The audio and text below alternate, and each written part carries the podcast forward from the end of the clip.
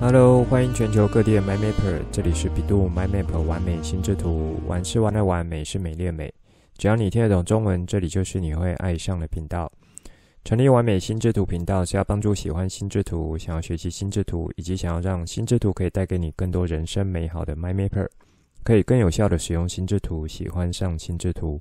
更重要的是，让你可以开心的玩乐心智图，画出你心中最美的心智图。这一集想来和你们聊另一种常见的思考误区，也是认知偏误的一种——确认偏误。现在就来听传奇聊心智图，一起完美心智图。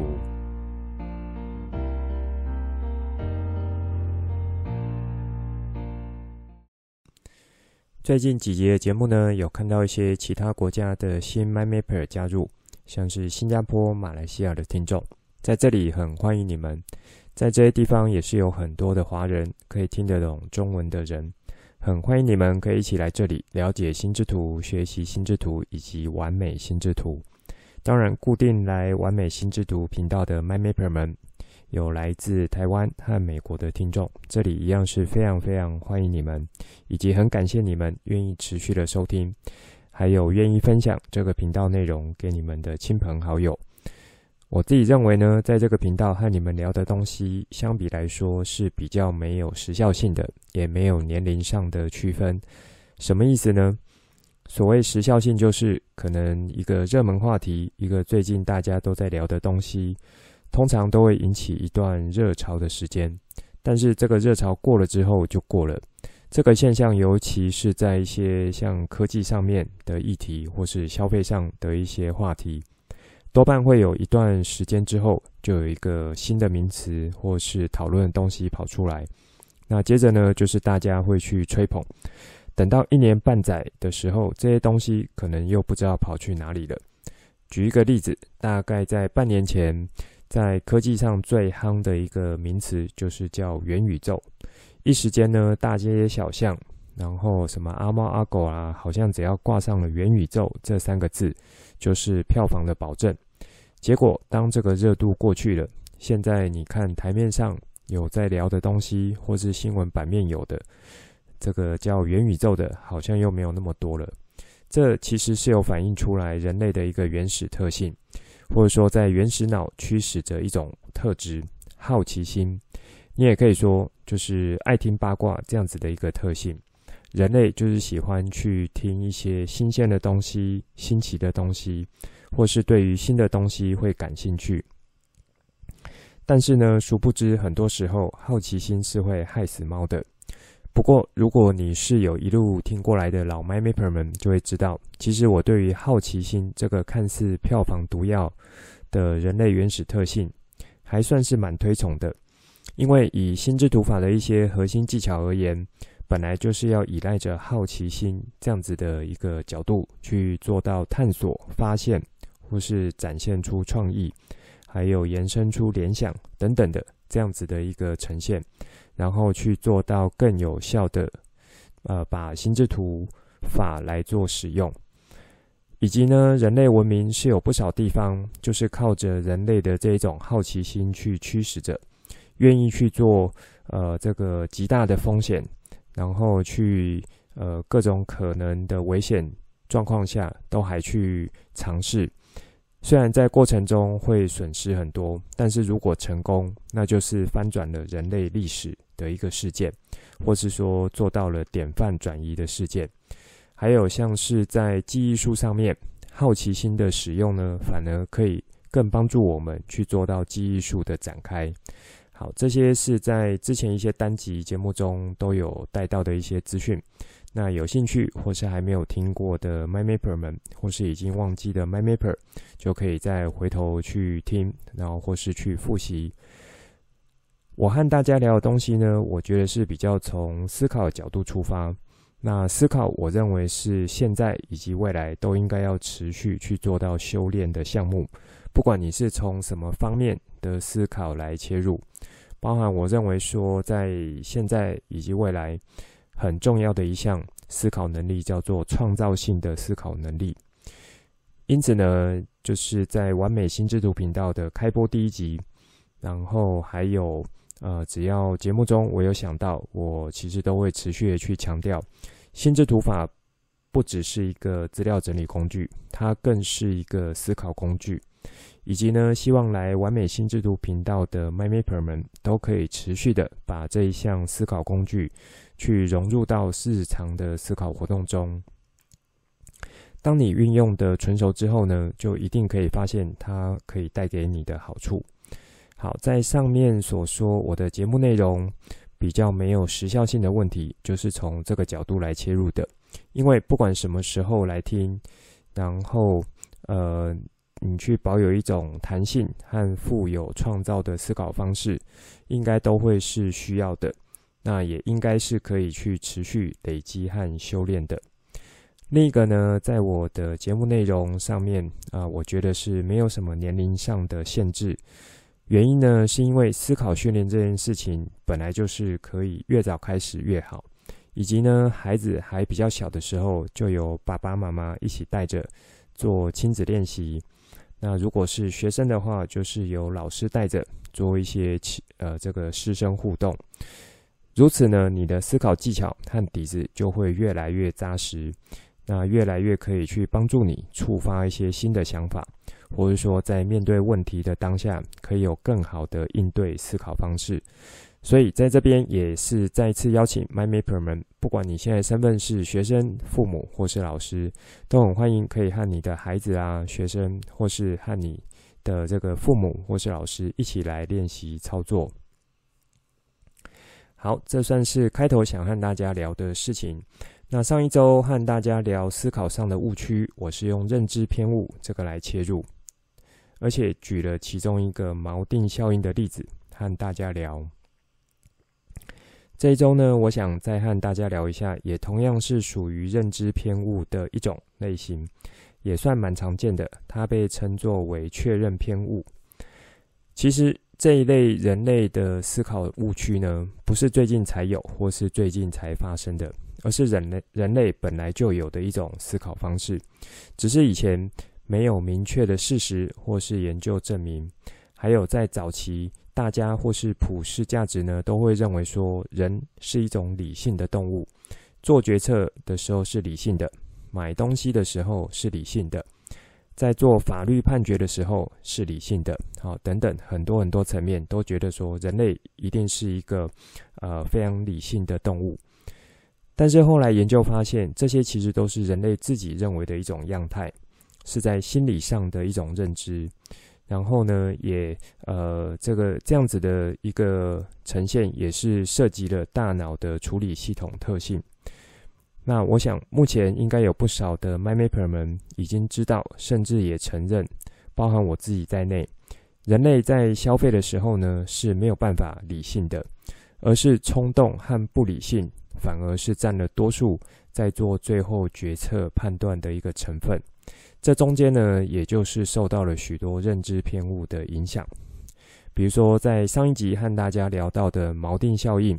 那我举的例子是买进口饼干这样子一个例子，那就是会有上面所说的这个在消费时候其实不是完全理性的。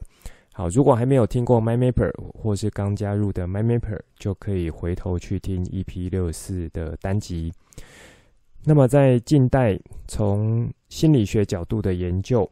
提出了许多扎实的证据和证明，甚至呢，因为呃这样子从心理学角度研究而获得了诺贝尔经济学奖的研究学者丹尼尔·康纳曼，他呢就是在这个思考误区，呃，就是呃我称为思考误区，但是在他们的研究上面，应该就是叫认知偏误。在这个领域呢，是有非常大的贡献。好，说到这边，有没有 MyMapper 们觉得，诶，耳朵好像有点怪怪？刚刚有没有听错呢？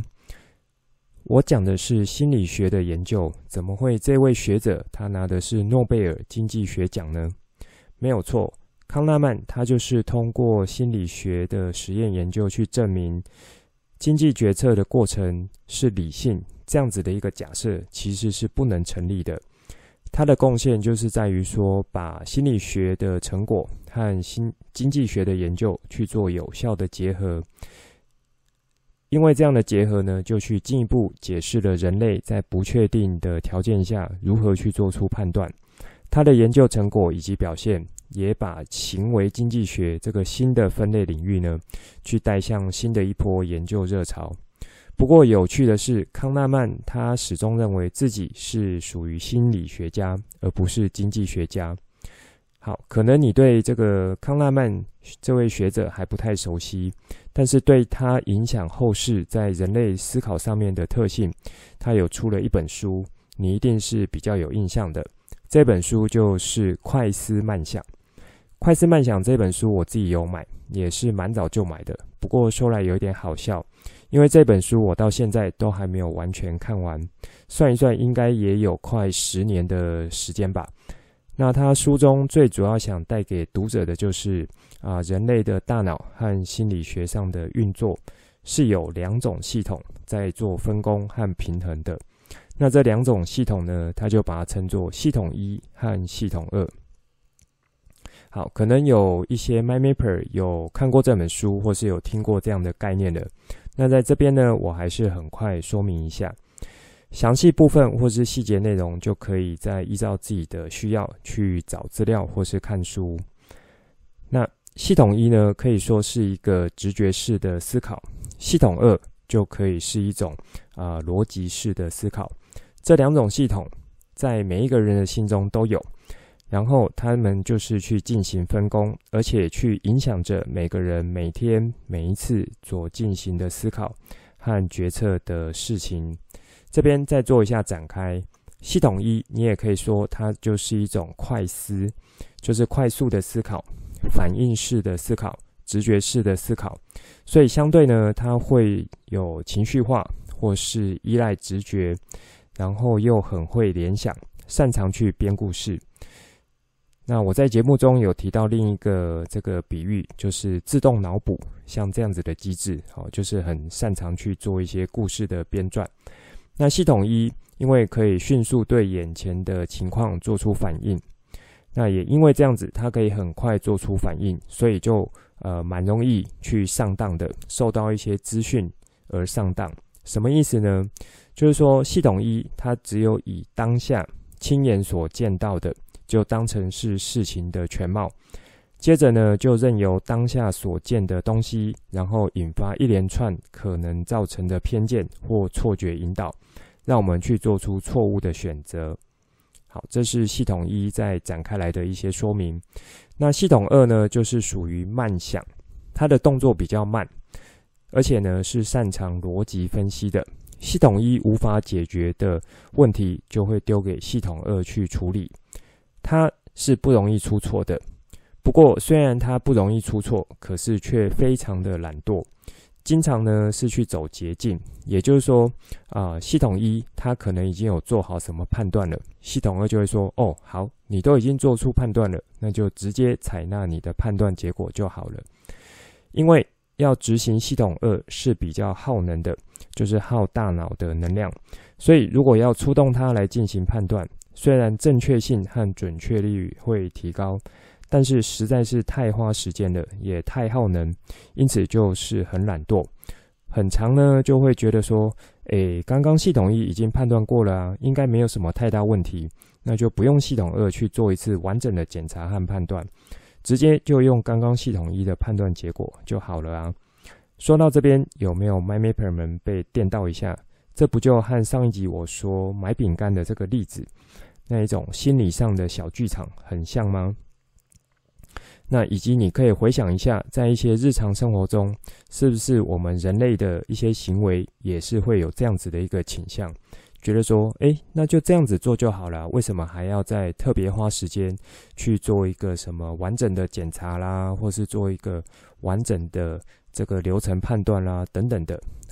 就是类似这样子，我想应该啊、成人的 MyMapper 们应该都会有一些这样子的经验。所以呢，啊、原来在大脑思考的背后有这两个系统在操控分工，因为有各自的特性，所以很多时候是为了去省时间、省耗能，直接走捷径的方式，然后来去加以提供我们可以做决策的依据。因此，这就会造成有些时候看起来是很正确的决定，可是事后发生问题的时候做检讨。才发现说，原来在当下决策是有犯了这种认知上的偏误，因此所引发的一连串错误的结果。康纳曼呢，由去由于去重新诠释了人类在决策与判断，还有风险以及呢幸福和财富之间的一些关系，进一步去推翻了原本经济学的一个假定，就是呃人的决策是理性这样子的一个假设。那他更首度去披露说，直觉的偏见，还有逻辑上的捷径，是如何在不知不觉中去决定的我们自以为惬意的生活和社会样貌。他的这一系列研究和书中内容，就是彻底会去改变你对思考的看法。好，上面的这一段说明，我主要有参考了这本书，就是《快思慢想》。它在网络上的一些摘录，那也有加上我自己的一些补充。当初呢，我是想要去了解说他真正想要去表达的会是什么角度，所以看着看着觉得说，诶，我有看到这两个蛮重要的一个关键，就是系统一和系统二，我觉得已经有算呃找到了我当初想看这本书的一个答案，所以我就停住了。那不过在这边这本书呢，我算是可以真心推荐给 My Mapper 们的，因为一个伟大的发现，或是说在研究上面，呃，有的一个突破，其实都是很值得我们去做认识和理解，还有学习的。这也很像在节目中我有带到过，当我们有了解了人类原始脑的一些特性，或是原本在人类思考上的一些局限。虽然不代表我们就可以完全去避免，或是去抹灭，或是说不管它。那我们可以用另一个角度，就是可以去认识，或是说当有出现一些现象的时候，你可以去辨认出来说，哦，原来这个可能就是我们在呃人类的原本特性，或是原始脑的一些性质所产生出来的一些结果。那在当下如果有造成一些损失的话，至少你就会知道说啊，因为你辨识出来是这样子的可能原因，那你就可以有一些对应的方式去做处理。康纳曼呢，他在去年，也就是二零二一年，有出了一本新书，叫做《杂讯》。我还没有去买或是去翻阅，但是有看过网络上的书摘，还蛮吸引我的。那以我们现在在学习心智图法，或是六顶思考帽，还有像记忆术这一方面，属于思考的学习者而言呢，以及想要继续去认识大脑的认知能力或是范围这样子的角度，这本书算是我会推荐的书。之后我也会去想办法去买，或是说借来看。好，那在上面呢，算是把这个认知偏误的概念。呃，比较属于学术上的研究和说明，还有一些研究历史的脉络，来和大家聊一下。当然，在这方面的研究是还有其他很多的，以及呢，有贡献的学者也是非常多。只是我目前知道的是以康纳曼这个呃学者为主。然后家里也刚好有一本他的著作，虽然说非常的不好意思的是，有将近十年了，都还没有读完他的这本书。那其他更多相关或是延伸东西，就欢迎 MyMapper 们可以自己去挖掘探索。更欢迎你呢，可以留言或私讯和我做互动，告诉我你的发现以及更多的想法。接着就来正式和你们聊，在认知偏误上也算是一种蛮常见的项目。确认偏误，一样，我先从维基百科上面找到资料，和大家快速介绍一下确认偏误。确认偏误是个人选择性的回忆，收集有利的细节或是证据，并且去忽略不利于他原本的一些想法或是矛盾的资讯，进进而呢去支持自己已经有的想法或是假设的趋势观察，这是属于其中一种认知偏误。还有归纳推理中的一个系统性错误。当人们选择性的收集或是回忆资讯，又带有偏见的解读这个资讯的时候，这时候就会发生了确认偏误。这一类型的偏误呢，尤其会见呃常见于在带有强烈情绪的问题或是一些传统观念这样子的呃方面上，或是说在一些有违常理的呃比较像狂热的宗教这一类型的呃范围可能会见到。那举一个例子，比如说相信算命的人，他在听到算命师讲的话之后，就去采信算命师的话，并且呢，把自己过去发生事情当中，然后把和算命师讲的相似的地方呢，就当成是算命非常准的证据。好，那还有呢，呃，比如说在讨论枪支管制问题的时候，人们常常就会去偏好支持自己原本立场和观点的论述，而不会去看那一些既有而且存在的事实。也会呢，去倾向说，把一些模棱两可的事实，去做出对自己有利的解释。在这一类型的资讯处理上，那我指的是说，大脑在处理这一类的资讯上面，认知系统中，因为只能去关注到有支持他论点的地方，对于和他原本论点相反或是不支持的部分，就会自动的忽略或是忽视。所以呢，在这种情况下，就会觉得说，诶，他的判断就是对的。然后经过这一轮新的资讯去判断结果，又是对的，因此就更加确认了和坚定原本的想法。可是，这非常有可能是他没有意识到，原本他的认知上就已经有了一些偏差或是偏误。那只是，呃，在这一次的资讯判断上面是没有采用那些呃他没有看到的东西而已。好，这一段的描述有没有很像上面所介绍的系统一和系统二呢？聪明的 MyMapper 们应该可以立即想出来，然后得出结论，这是哪一个系统的杰作？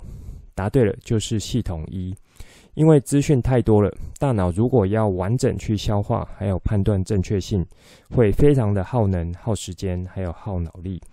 这时候如果有一个现成的判断标准，那么依照这个标准来判断，不就很快了吗？诶，聪明的你也会这么想，对吗？但是呢，却殊不知这个标准实际上它就不是一个完整的标准，它本来就有一个缺陷，缺东缺西的。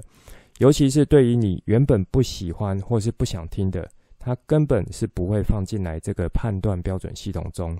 所以你怎么看？用你这个已经认为是对的判断系统来判断呢？当然就会所有都是符合你想要的功的。东西和资讯，因此也就会更加深你原本的想法和信念。那有一句话是这么说的：“信者恒信。”因为你去相信你已经相信的东西，那么你就会拿这些已经相信的东西当成是筛选标准，然后再去筛选新的资讯，接着就是获得这个一样的结论：说，你看，我原本想的就是对的，这就是和我想的一样。好，那这个信者恒信呢，大概就可以呃比较简化一点，或是白话一点来去理解确认偏误这样子的一个呃性质。刚好在这几个月呢，台湾又进入了全民风选举的状态，很多五花八门的选举怪招，或是候选人的言语呢，常常都是颠覆我们的认知。听完就会觉得，啊，刚刚这位候选人他是在说什么？我有听错吗？或是说，明明已经有很明显的事实和数据在那边，但就是会有人说那是假的，那是抹黑的，那是对手的操弄等等的。这一次的选举真的是重新改写我的眼界。那当然，我本身是没有什么特定的政治倾向，以及呢，呃，没有什么特定的颜色。我是以说，可不可以更好、更长久去带领着大家，或是带着台湾往更美好的方向前进，这个会是一个大的原则。然后呢，这些政治人物在对于一些危机处理或是比较重要议题上面的态度和处理方式，也会是一个标准。那以及呢，对于愿未来愿景的想法，呃，有没有一个比较明确的，算是？呃，决策的过程或是要执行的步骤，而不是一直在开支票或是打嘴炮这样子的一个状况。好，那在节目上呢，不去多聊政治的东西，只是把这个最近刚好有好几个新闻事件，我觉得都有呼应到人类确认偏误这样子的一个角度，拿出来做一下分享和比喻。之前我有在节目中提到过几次，对与错的本质呢，会因为科技的进展带来本质上的改变。因此，浊世今非的状况会因为科技进展速度越来越快，轮替的速度也会越来越快。这部分和上面所说，在选举选举上面，然后政治人物所讲的，好像只要一直坚持原本的立场，就可以把黑的说成白的，把错的说成对的，这样子的方式是完全不一样的。那我相信，聪明的 MyMapper 们应该是可以去辨识出来这两者的差异。好，那在这边呢，也就是在呃说一下，因为这样子确认偏误的一个产生和发酵呢，是很容易去导致同温层的出现。这群同温层的人就会因为确认偏误的缘故，更加去关注彼此相同的看法，到最后就只会产生说，诶，只听得到同温层的话，然后听不进其他人的话，甚至呢会去随意攻击。这个反对的意见，然后呃，只因为他们和他们原本所想的不一样，就觉得说这个是不对的，完全无法去靠自我认知的能力来去分辨真正正确的讯息。好，那展开到这边就是关于确认偏误，接下来就想问一下一路学习过来的 m y m a p e r 如果你学过了六顶思考帽的操作法。你觉得可以怎么样来使用这样的操作法，帮助你避免掉、呃、这个认知偏误的一个框架呢？或是说呃去掉进这样子的一个陷阱呢？我想不同形态的认知偏误应该是可以有一些不同的操作方法，也就是说戴上的帽子顺序或是时机点会有不同。那么以这一集和你们聊的确认偏误来看，我认为最先要戴上的帽子就是白帽。同时呢，要先请大家脱下红帽。目前只能有白帽的角色出场。MyMapper 们还记得白帽角色是什么呢？答对了，就是客观和中立的数据和事实。那当你有把更多的资料啊、数据或是事实都准备好和呈现之后，这时候就可以看看议题的一个状况，或是当下的氛围。一种呢是可以先请大家戴上红帽，把心中的情绪去抒发一轮。好，因为呢，呃，如果你先以白帽把各种可能数据，就是客观数据和中立的事实都呈现出来之后，你发现说，诶，原本和自己所想的资讯有天南地北的差别，那种心中可能就会有一些愤愤不平。这时候呢，你就依这个氛围和状况，你也可以请大家先戴上红帽，把心中的一些情绪抒发过一轮。那另一种情况呢，就是可以去戴上黑帽，以负面和风险的角度来做评论。记得这些是要以逻辑的方面来看的，也就是说，要基于一些呃事实和数据来进行逻辑上的推论。好，这就会让你在思考或决策上面有更好的一个呃，算是轨迹。那也可以让你去思考说，基于这些事实和数据，在这些决策上面的最大风险、最糟的状况是什么，做一些评断。在上面所说的呢，只是先做一些情境的假设，那真正的顺序是没有非常一定的。因为在之前节目中也有提到过，六顶思考帽的操作出场顺序或是戴上时机呢，都是有赖于当下讨论议题的范围和操作经验来去做一些调整的。因此，如果以确认偏误这样子一个思考误区而言，我其实会最推荐是戴上白帽来把数据和事实扫过一遍，因为。造成这个偏误现象的背后原因，其实就是在资讯截取上面有所偏差了。所以，先戴上白帽，把客观中立的事实和数据都展开来，接着就可以依照议题的状况或是当下氛围来调整一下。接下来是戴上哪一顶帽子？好，那这就算是这一集想和大家聊的东西。最后是本周贴文，这一周我想和大家分享社会情绪学习这个主题。在现代这种人与人的交流互动越来越频繁和容易的时候，有时候呢，看似是很好的连结，实际上却是蛮脆弱的关系。那对于还没有正式进入社会的学生或是孩子而言，在社会情绪这一块的表现，如果可以有一个好的引导和学习，以及有自我审视、自我觉察，以及并呃可以去了解。然后甚至理解自己和他人想法和出发点，对于他们在之后的呃，不管在复原力或是人际关系、学习表现、学业成绩呢，都是会有不小的帮助。这一周我是采用软体的方式做一次大整理，接着针对文章中提到的核心技巧部分，我再用手绘的方式做一次。如此呢，对于文章的内容和重点掌握。我等于是在短时间内去消化整理了两次，那么也就会有更好的一些印象留在我脑中。对于之后如果要进行其他知识点的串接或是触发，就会有很好的效果。我把破文连结放在节目单中，有兴趣的 My m a p e r 们再去做参考。以上就是这一集想和大家分享的内容，最后帮大家整理一下这一集的重点。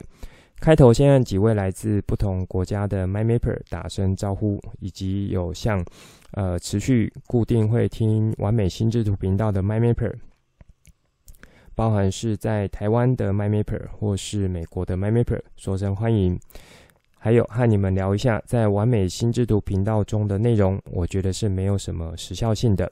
那以及是没有什么年龄限制的，也就是说，不管你目前是什么身份、什么年纪，或者说什么样的一个阶段，只要是对于思考这件事情有兴趣，而且想要透过心智图法的角度来切入，或是接触和认识我们大脑的一些思考面向，都非常的欢迎你。那也觉得这是一套可以持续修炼的功夫。接着再让大家展开来这一周的呃思考误区。之前呢，我介绍在心理学上的研究获得重要成果，那也让这位学者获得诺贝尔经济学奖的丹尼尔康纳曼，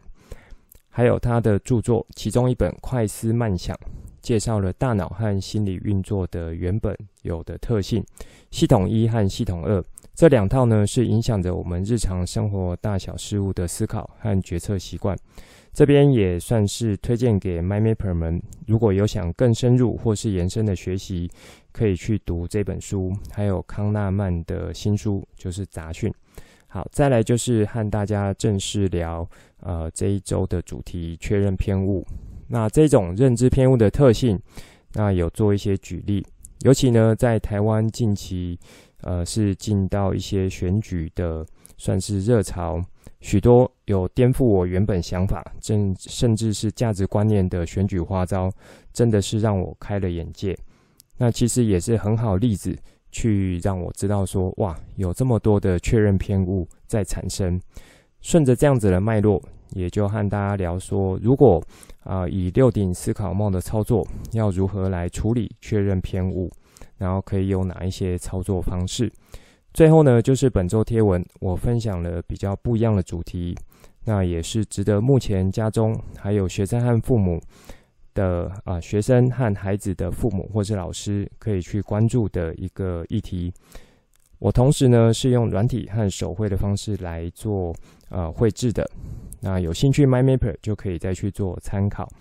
这一集的内容就先说到这里，之后再跟大家聊更多我对心智图的认识所产生的经验和想法来跟你分享，